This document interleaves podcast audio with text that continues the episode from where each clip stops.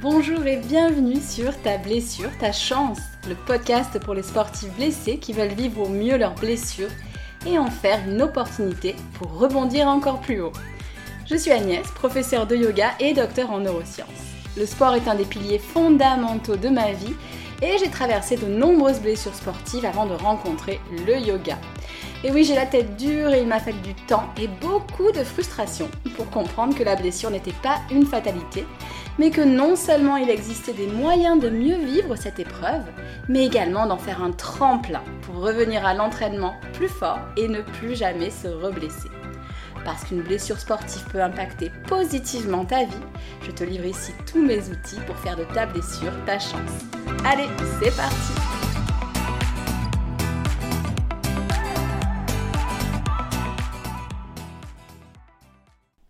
Bonjour à toutes, bonjour à tous et euh, bienvenue dans ce nouvel épisode du podcast Ta blessure, ta chance. Nous allons aujourd'hui parler de bienveillance et de son importance dans l'épreuve de la blessure sportive, mais aussi lors du retour à l'entraînement. Qu'est-ce que la bienveillance et en quoi est-elle un pilier de l'enseignement du yoga? En quoi est-ce une clé pour la guérison de la blessure sportive? Et ensuite, en quoi est-elle un atout dans le retour à la pratique sportive et dans la pratique sportive plus généralement? Par quoi doit-elle être équilibrée pour prendre toute sa dimension? Et nous terminerons par des clés directement actionnables, comment mettre facilement en pratique plus de bienveillance dans son quotidien et dans sa pratique sportive? Et tout ça, bien sûr, en gardant en tête nos objectifs sportifs.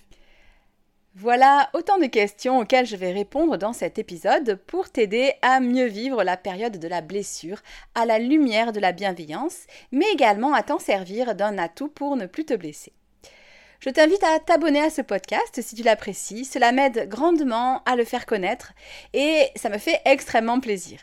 Et si tu as quelques instants, tu peux également le noter et laisser un commentaire. Un commentaire bienveillant si tu n'es pas sur euh, Apple Podcast, tu peux laisser un commentaire sur Google, soit en tant qu'auditeur du podcast ou peut-être en tant qu'élève si j'ai eu la chance de déjà te guider dans une pratique euh, de yoga. Il suffit d'aller trouver ma fiche Google en tapant Agnès Yoga, A-N-Y-E-S, plus loin yoga. Mais passons sans plus attendre au premier point que je souhaite aborder. Qu'est-ce que la bienveillance et pourquoi l'associe-t-on au yoga? La bienveillance est définie comme une disposition d'esprit favorable à l'égard de quelqu'un, inclinant à l'indulgence et la compréhension envers autrui. Mais cette définition peut également être appliquée à soi-même, et c'est d'ailleurs ce qui m'intéresse davantage ici. Si la bienveillance avec autrui est bien sûr importante, c'est souvent celle avec nous-mêmes qui nous fait défaut. Réponds sincèrement. Es-tu bienveillant ou bienveillante avec toi-même? C'est-à-dire, fais-tu preuve d'indulgence et de compréhension lorsque tu rencontres des difficultés? Ou es-tu plutôt sévère avec toi-même? Comment te parles-tu intérieurement? Et parlerais-tu ainsi à quelqu'un que tu aimes? Bon, j'arrête avec mes questions, mais parfois l'exigence envers nous-mêmes dans le domaine du sport et au-delà même, hein, nous empêche de faire preuve de bienveillance avec nous-mêmes. Or, les épreuves sont beaucoup plus douces à vivre lorsqu'on les éclaire à la lumière de la bienveillance. Alors, pourquoi ne pas t'apporter ça à toi-même? Tu l'auras compris, la bienveillance est une thématique qui m'est chère. Et ça tombe bien, elle est centrale en yoga. Pour faire simple, selon un des textes de référence du yoga, les Yoga Sutras de Patanjali, le yoga comprend huit branches les règles de vie en société appelées yama, les règles de vie personnelles appelées niyama, et puis les postures, la respiration, le retrait des sens, la concentration, la méditation et l'éveil. Je n'approfondis pas, le but n'est pas de faire un cours sur la philosophie du yoga, mais tu peux voir qu'elle renferme de nombreux enseignements dont je me sers dans ce podcast. La bienveillance, appelée Ahimsa, est la première règle de vie de la première branche, les règles de vie en société. Elle s'applique donc aux autres, mais je le répète également à soi-même. On peut aussi la traduire par non-violence et on la retrouve dans de nombreux textes, donc comme je te le disais, de cette philosophie du yoga. Passons à présent au deuxième point qui nous intéresse. En quoi la bienveillance est une clé pour la guérison de la blessure sportive? Et une fois la blessure passée, en quoi est-elle un atout dans le retour à la pratique sportive et dans la pratique sportive plus généralement? Tu vas voir que c'est un outil universel, mais que la mettre en place pendant une blessure sportive est vraiment pertinent. Tout d'abord, la bienveillance est une clé pour que la première étape de la guérison de la blessure, la lucidité, se passe le mieux et le plus rapidement possible. Je m'explique. Être lucide face à la situation de la blessure est une condition sine qua non pour guérir. Être lucide face à ce qui se passe en se disant je suis blessé, je vais devoir lever le pied, modifier mon entraînement, est une étape par laquelle il est nécessaire de passer pour avancer. Et elle est beaucoup plus facile à franchir si on décide de faire preuve de bienveillance envers son corps. On peut bien sûr continuer comme un bourrin en croisant les doigts pour que tout s'arrange par miracle, mais c'est hélas rarement le cas. Pour avoir expérimenté, c'est même bien évidemment contre-productif. Pour illustrer ça, je vais te raconter une anecdote personnelle pour te montrer à quel point je reviens de loin et j'étais déconnectée de la bienveillance envers moi-même. J'ai un peu honte, mais tant pis, je mets ma fierté de côté et je me sens capable de le raconter car euh, j'ai fait beaucoup de chemin, heureusement, depuis toutes ces années. À l'époque, je gérais assez mal mon entraînement au marathon. Euh, alors pas dans l'entraînement en lui-même, hein, j'étais suivie par un super coach, mais au niveau de mes phases de récupération et de mon hygiène de vie. La récupération et l'hygiène de vie sont des sujets fondamentaux, mais qu'on ne traitera pas hein, dans cet épisode. Je me suis donc déchiré l'ischio-jambier un samedi après-midi et le soir, quasi impossible de mettre le pied par terre. Et moi, tête d'âne, le dimanche matin, je suis allée courir, ou plutôt boitiller presque trois heures. Euh, c'était ma sortie longue hein, de préparation de marathon et j'ai fini en pleurant de douleur. Aucune lucidité, aucune bienveillance, un vrai déni auquel seule l'échographie que j'ai faite le lundi a mis un terme. Alors s'il vous plaît, ne me jugez pas, c'est une étape de ma vie qui était nécessaire et qui m'a aidé à arriver là où j'en suis. Donc je répète, j'ai un peu honte, mais si ça peut vous servir comme anti-exemple, alors tant pis, je dépasse ma peur euh, du jugement.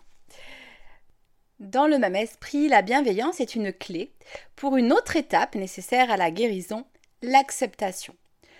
Lorsque tu te blesses, tu souffres physiquement et psychologiquement. Or, si la douleur physique est pénible, la douleur euh, psychologique est souvent particulièrement difficile à gérer. Pourquoi? Parce qu'à la souffrance primaire, souvent faite de tristesse et de déception, on rajoute, et c'est naturel, une deuxième couche. On ressasse. Et si et pourquoi? On culpabilise, j'aurais dû, j'aurais pas dû.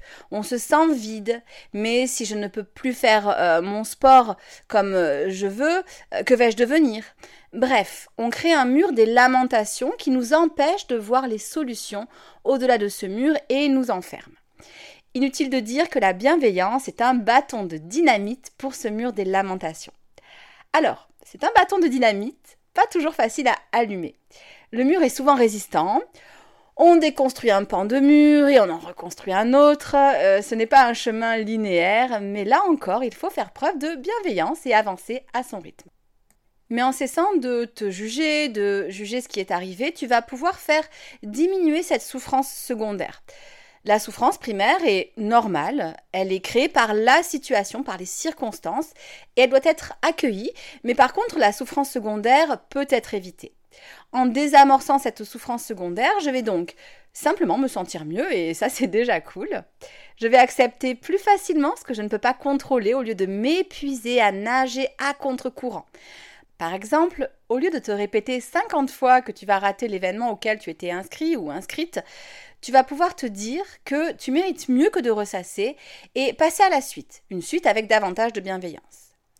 Ça va te permettre d'aller plus rapidement vers les prochaines étapes qui te conduiront à mieux vivre la période de la guérison et à revenir à l'entraînement bien préparé. En gros, au lieu de rester dans ma souffrance, la bienveillance m'invite à mettre des actions en place et donc à avancer. Alors ici, juste deux bémols. Premièrement, une certaine dose de souffrance secondaire, tournée parfois en boucle, est OK. Surtout au début et suivant les personnes, prendre du recul sera plus ou moins facile. Donc inutile de s'autoflageller si parfois on tourne un peu en boucle. Mais par contre, il faut éviter que cela devienne un mode de fonctionnement. Trouver activement des solutions pour en sortir. Deuxièmement, dans la case je ressasse, il y a le pourquoi moi. Si on se demande euh, pourquoi moi, en se disant que c'est la malchance, que la vie est injuste, etc., etc., ce n'est pas très productif. Par contre, bien sûr que la question pourquoi moi est intéressante si elle conduit à analyser les erreurs qu'on a faites dans son entraînement, sa récupération ou son hygiène de vie afin de les améliorer et d'éviter de refaire les mêmes erreurs. Mais cela doit être fait à tête froide, reposée, avec objectivité, donc pas sous le coup des premières émotions. Donc le pourquoi moi est important, mais à condition qu'il serve à trouver les bonnes réponses euh, au bon moment. Et je te renvoie vers l'épisode précédent qui traite justement de l'analyse des erreurs et même, euh, pourquoi pas, de l'analyse des erreurs avant de les faire. Troisième atout de la bienveillance, elle nous apprend à être attentif à nos ressentis et plus à l'écoute du corps. C'est important dans la gestion de la blessure, c'est même ce qui va te permettre d'avancer au bon rythme.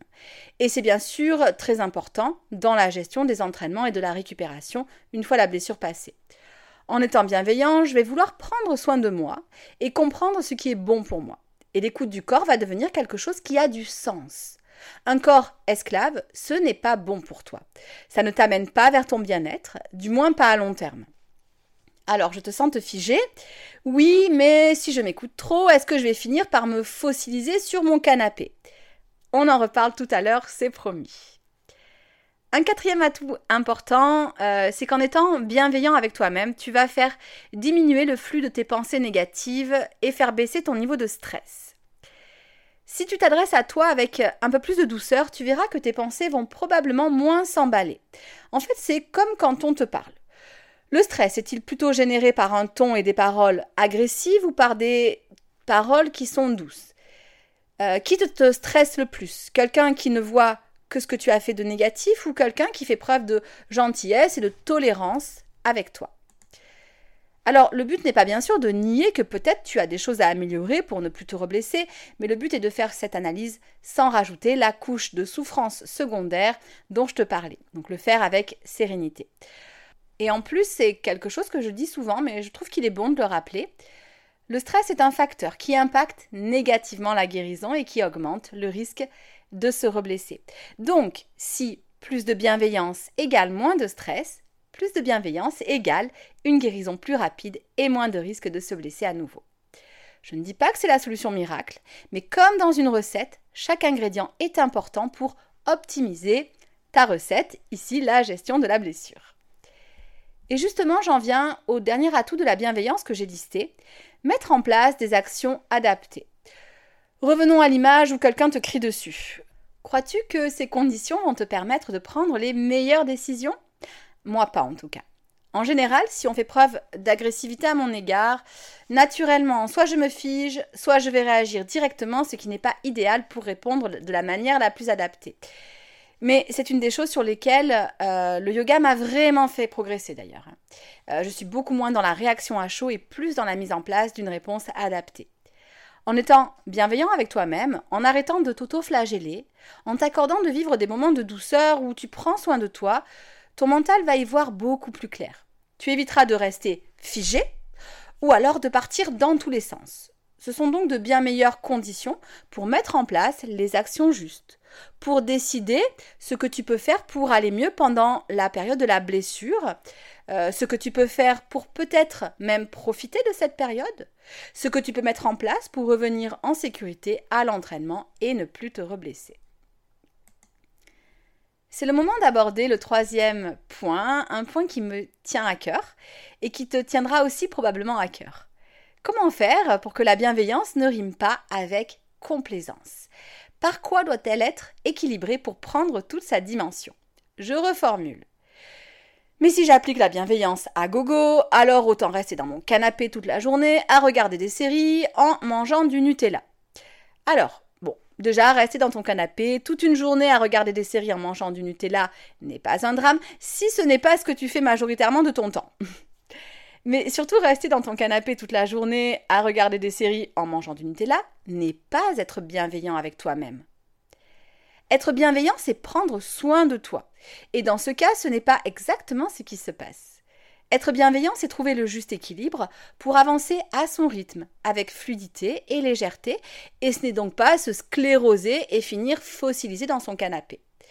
Donc en soi, Ahimsa, la bienveillance, la non-violence, est un guide sage, mais qui n'a pas pour vocation de t'incruster dans ton canapé. Au cas où tu as encore des doutes, sache qu'il existe une deuxième notion intéressante pour équilibrer Ahimsa, la bienveillance. Je ne la détaillerai pas ici, mais je vais l'évoquer quand même. Il s'agit d'une règle de vie yogique appelée tapas. Elle appartient à la deuxième branche du yoga dont je te parlais, les règles de vie personnelles, les niyamas. Tapas correspond, et je t'épargne la blague sur l'apéro espagnol, même si j'y pense très fort. Euh, donc, tapas correspond à la persévérance, la rigueur, la discipline. Forcément, trouver l'équilibre entre Aïmsa la bienveillance et Tapas la rigueur est une clé pour avancer de manière sereine dans son sport, mais plus généralement hein, dans sa vie. Tout l'équilibre consiste à faire la différence entre la flemme et un vrai besoin de repos. Et à la lumière de la bienveillance juste, pas de la complaisance, hein, mais de la bienveillance qui a pour ambition de prendre soin de soi, alors cet équilibre peut être trouvé. Et c'est essentiel car cet équilibre est gage de progrès sportif sans se reblesser. Et d'ailleurs, revenons à cette bienveillance pour évoquer un nouveau point et répondre à la question comment la mettre facilement en pratique dans le quotidien et dans sa pratique sportive. J'ai listé quelques idées actionnables pour inviter la bienveillance dans ta vie. Et encore une fois, la première des bienveillances est de ne pas se juger hein, euh, si cette bienveillance prend du temps à se mettre en place, s'il y a des hauts et des bas. Ma première idée est d'observer son dialogue intérieur. Note à chaque fois que ta voix intérieure n'est pas sympa. Tu peux même lui donner un nom. Moi, je l'ai appelée Gertrude, mais à toi de voir. Euh, le but est de prendre conscience que peut-être euh, Gertrude l'ouvre un petit peu trop. Progressivement, tu pourras la faire taire en lui disant simplement qu'elle n'est pas bénéfique et que tu n'as pas besoin qu'elle se manifeste. Et pourquoi pas même reformuler pour que Gertrude devienne progressivement une voix sympa qui te soutient au lieu de t'enfoncer. Ma Gertrude pointe assez souvent le bout de son nez et en plus elle radote. Elle aime bien me dire Mais quelle nulle C'est sa phrase fétiche. Et j'ai appris à lui dire qu'elle ne détenait pas la vérité absolue et que non, je n'étais pas nulle, mais je faisais au mieux avec ce dont je disposais à l'instant T, même si je n'étais pas parfaite.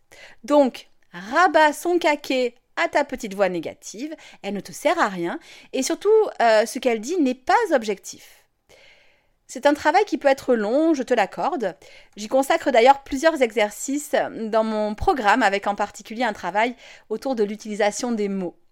Pour faire Terre Gertrude ou si elle te parle, pour la transformer en voix qui va te donner confiance et non l'inverse, sois attentif au vocabulaire que tu utilises. C'est un peu ton ambiance interne et une ambiance interne tendue ne va pas t'aider à guérir plus vite.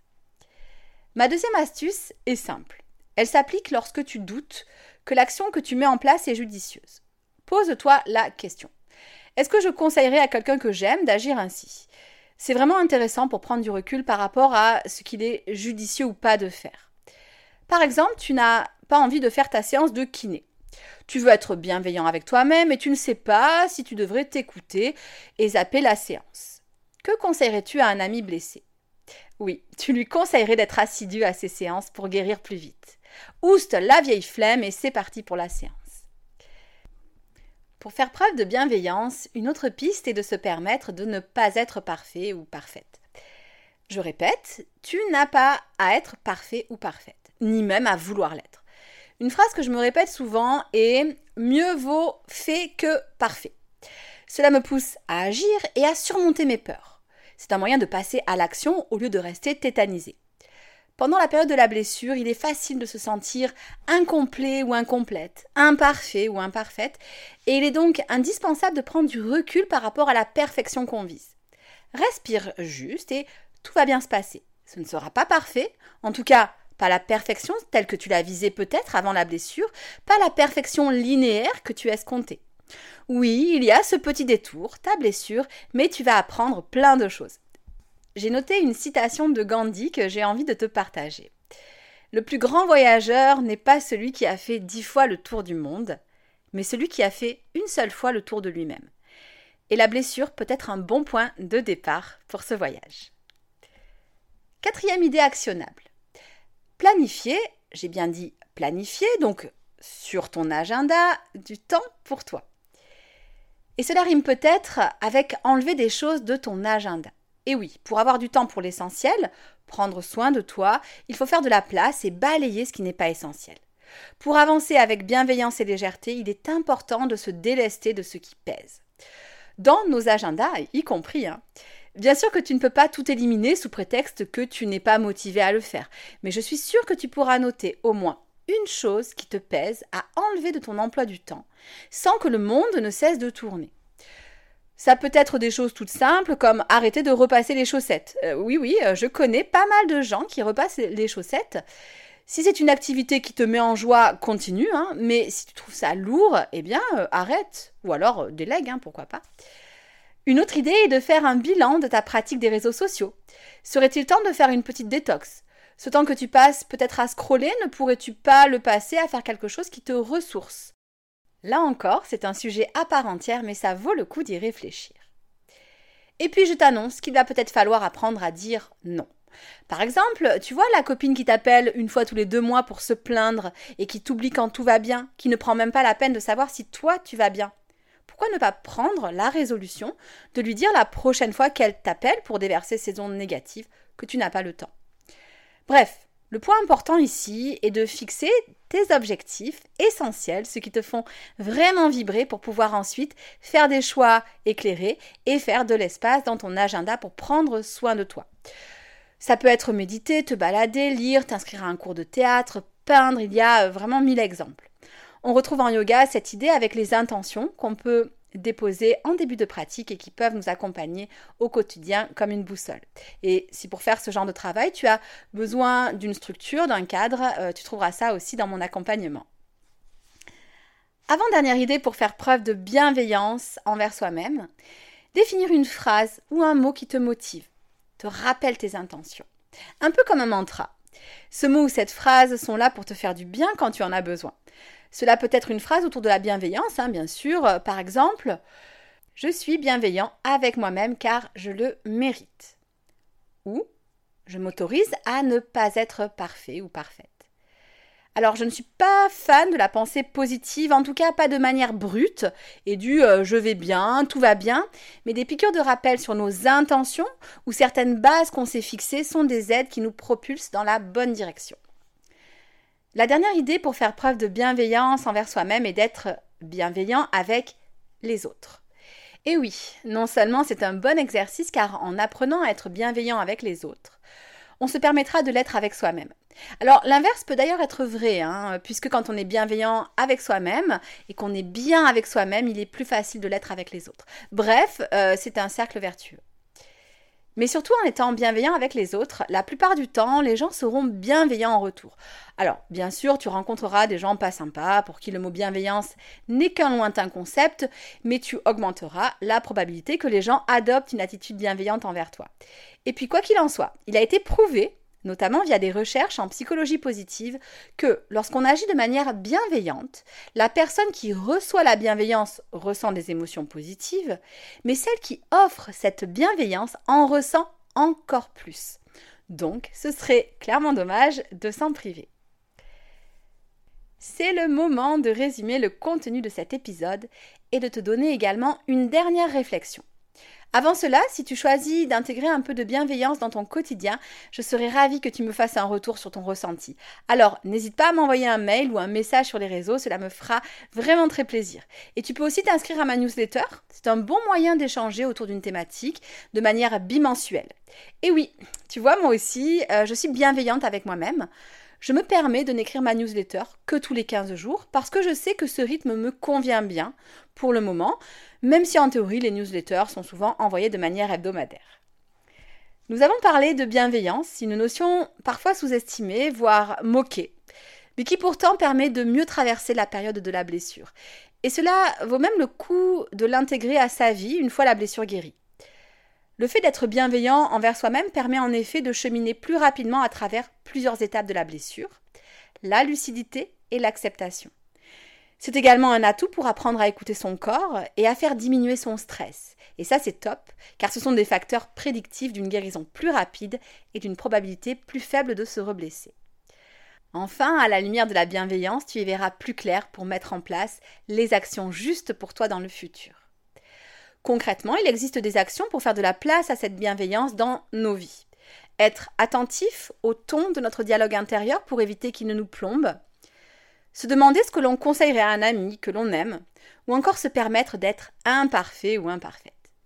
Une autre idée est de planifier sur son agenda du temps pour soi, notamment en faisant de la place dans son planning, de l'espace. Définir une phrase qui nous rappelle nos intentions comme une boussole est également une action hein, qui peut nous permettre de ramener de la bienveillance et de la justesse dans nos vies. Enfin, être bienveillant avec les autres, ça fonctionne. Et ne t'inquiète pas, la bienveillance ne signifie pas que tu vas finir par te fossiliser dans ton canapé à force de t'écouter, car tout son intérêt est qu'elle peut être équilibrée par la persévérance et la rigueur dont je suis sûre tu sais faire preuve en tant que sportif. Une dernière chose que je voulais ajouter, c'est que la bienveillance peut t'amener peu à peu à t'aimer davantage et à prendre confiance en toi, à t'aimer quelles que soient les circonstances, inconditionnellement et à agir malgré les difficultés. Et ça, c'est un réel atout dans ta pratique sportive et plus généralement dans ton quotidien. Alors n'hésite pas à saupoudrer ton quotidien d'un peu de poudre de bienveillance, il n'en sera que plus savoureux. Je te laisse méditer là-dessus et je te remercie du fond du cœur de m'avoir écouté. À très bientôt. Ciao ciao.